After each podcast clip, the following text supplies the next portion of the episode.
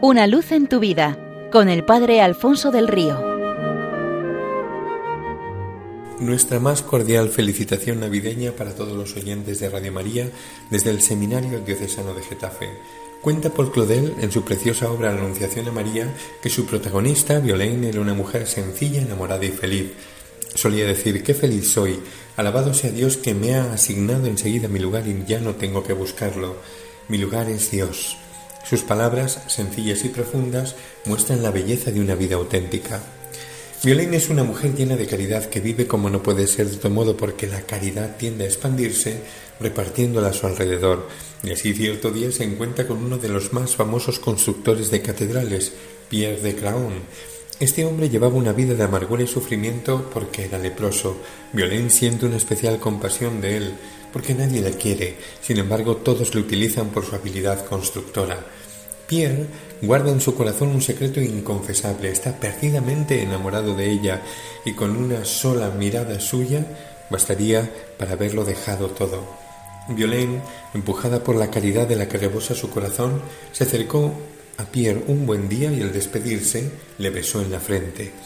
Este le respondió con una sonrisa que le pareció eterna y a partir de ese momento comenzó a vivir una vida nueva. Cierta mañana de primavera, Violaine descubre que su cuerpo está llegado por la lepra. Se había contagiado por aquel beso dado a Pierre. Y éste, sorprendido, esa misma mañana se da cuenta de que la enfermedad ha desaparecido por completo. Se ha producido entre ambos un maravilloso intercambio. Pierre ha recibido la pureza de Violaine y ésta la enfermedad de aquel.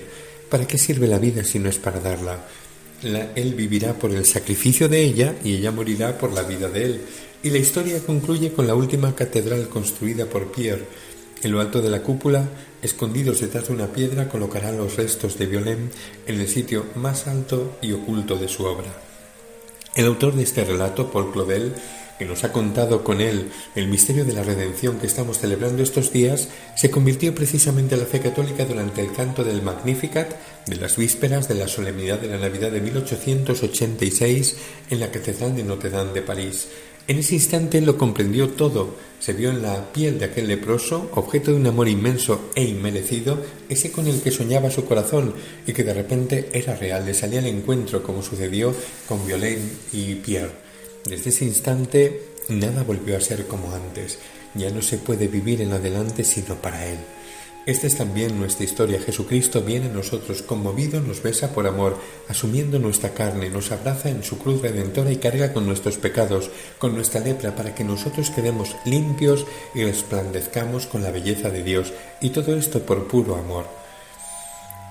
Este es el inmenso pago que Dios ha estado dispuesto a entregar para abrazarnos como hijos.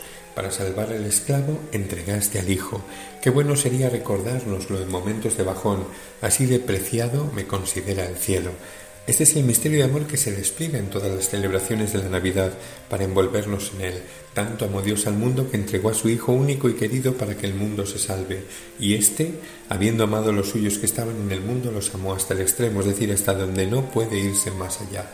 Este es el admirable intercambio que nos salva, intercambio que el cielo ha querido realizar de forma absolutamente gratuita, amándonos primero sin exigirnos nada a cambio la transformación que nuestra vida experimenta al encontrarse con un amor así es consecuencia de ese encuentro.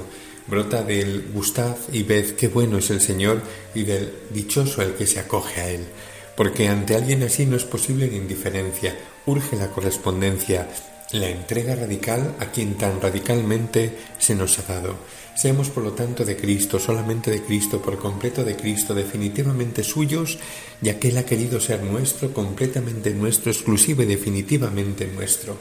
Y ha querido contar con nosotros quienes hemos tenido la suerte de conocer este misterio de amor para llevarlo al corazón de todos, como hace 21 siglos involucró en su proyecto a José, a María, a los pastores de Belén y a los magos de Oriente.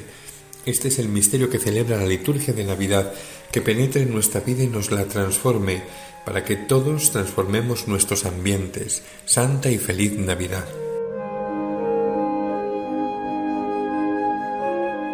Una luz en tu vida, con el Padre Alfonso del Río.